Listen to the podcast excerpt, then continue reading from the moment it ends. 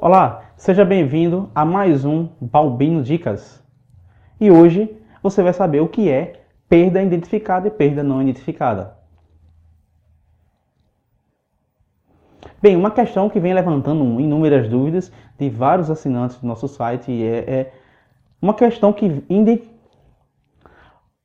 uma questão que gera muitas dúvidas entre vários entre várias entre várias empresas é entender a questão da perda, né? Normalmente, nós da área de prevenção de perdas, a gente costuma separar a perda a, a gente costuma separar a perda identificada da perda não identificada. Então, primeiro, o que é a perda identificada?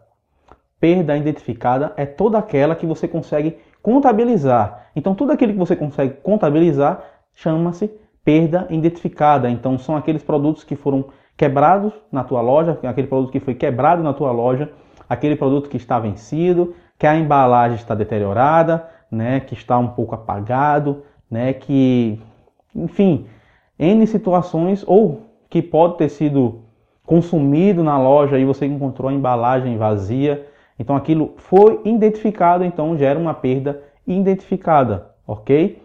Também chamamos a perda identificada de quebra. E aí a gente consegue separar de maneira mais clara no varejo quebra e perda, que a gente costuma chamar a perda identificada de quebra, ok? Então, o que é perda não identificada? Perda não identificada é aquela que a gente só consegue encontrar no processo de inventário, ou seja, ao contabilizar o teu estoque e confrontar ele com o estoque que você tem no sistema, que chamamos também de estoque contábil, é o físico e contábil, o físico sistêmico, você consegue encontrar uma diferença, ou seja, a falta de algumas mercadorias. Essa falta de mercadorias é a perda não identificada. Pode ser no inventário rotativo, pode ser no inventário geral, mas é, ela não foi identificada a sua causa, né? Você não sabe se aquilo ali foi um produto vencido que não foi anotado e foi jogado fora. Você não sabe se aquele produto foi um produto quebrado que foi jogado no lixo e não foi gerada a sua baixa, né? Então, essa é a chamada perda não identificada. Então, a gente costuma designar de duas formas: quebras, que são as perdas identificadas, e, no caso, a tua perda, que são as perdas não identificadas. Então, quebra é perda identificada. E então, quebra é a tua perda identificada e perda é a tua perda não identificada, ok? E temos aí também Dentro desse cenário, você tem que entender o seguinte: é, a tua perda, da, a perda da tua loja, ela deve ser mensurada em, com a perda identificada mais a perda não identificada. Como assim? É, como assim, Bobino? Veja só, é, ao fazer um inventário, você encontrou o teu índice, correto? O teu índice de perda não identificada, ou seja, o teu índice de perda. É, dentro do teu índice, digamos, meu índice deu 0,9 de inventário, ou seja, meu índice de perda é 0,9. Então eu tenho que pegar esse meu índice que eu já tenho, certo? E somar mais as perdas que foram identificadas durante esse período. Digamos que você faz inventário a cada seis meses. Então você encontrou teu índice que foi de 0,8, um exemplo. E de, durante esses seis meses você perdeu 20 mil reais em perdas identificadas. Então você vai somar esses 20 mil reais mais aquele 0,8% que você tem, né? ou seja, digamos que 0,8% foi 50 mil reais. Então, esses 50 mil reais com esses outros 20 de quebras, né? e com isso você vai contabilizar, né? vai dividir ele pelo teu faturamento e vai encontrar o índice. Então, deixa eu, deixa eu recapitulando. Você pega os 20 mil reais de quebra, ou seja, de perda identificada, mais os 50 mil que você teve de perda de inventário durante os.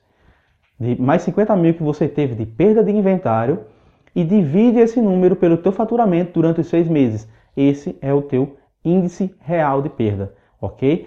Lembrando, tem que dividir pelo faturamento a preço de custo, ok? Então não me venha com faturamento bruto sobre custo, né? Sobre é, perdas a preço de custo, que perdas são lançadas a preço de custo, ok? A não ser que você tenha lá a tua perda a preço de venda e contabilizar ela pelo faturamento bruto, aí eu concordo. Do contrário, para mim está errado. O correto é você simplesmente pegar o teu faturamento a preço de custo para poder contabilizar com a tua perda a preço de custo. Então, então eu quero com, quero com esse vídeo ter esclarecido essa dúvida do pessoal em entender né, o que é a perda identificada e a perda não identificada e como mensurar o número do índice de perdas real, ou seja, não é só a perda de inventário, não é só o número do inventário, certo? Você tem que somar com as perdas identificadas. Passado o tempo, né? Quando você conseguir alcançar um número de perda identificada maior do que o número de perda de inventário, esse é o melhor dos mundos, ou seja, você está conseguindo identificar né, antes do teu inventário as tuas quebras.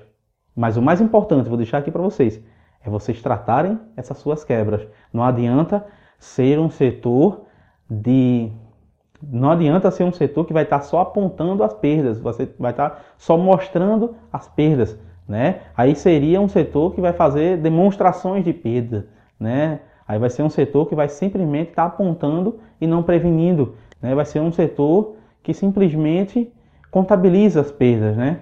Então, o ideal é você preveni-las, você conseguir criar um plano de ação e reduzir esse teu número de quebras identificadas e, no geral, conseguir reduzir o teu índice de perdas, ok? Então, não deixe de curtir esse vídeo. Então, curta esse vídeo, deixa aqui seu comentário, compartilhe e não esqueça de se inscrever aqui no canal. Aqui, ó. Se inscreve aqui no canal. Um abraço e até a próxima.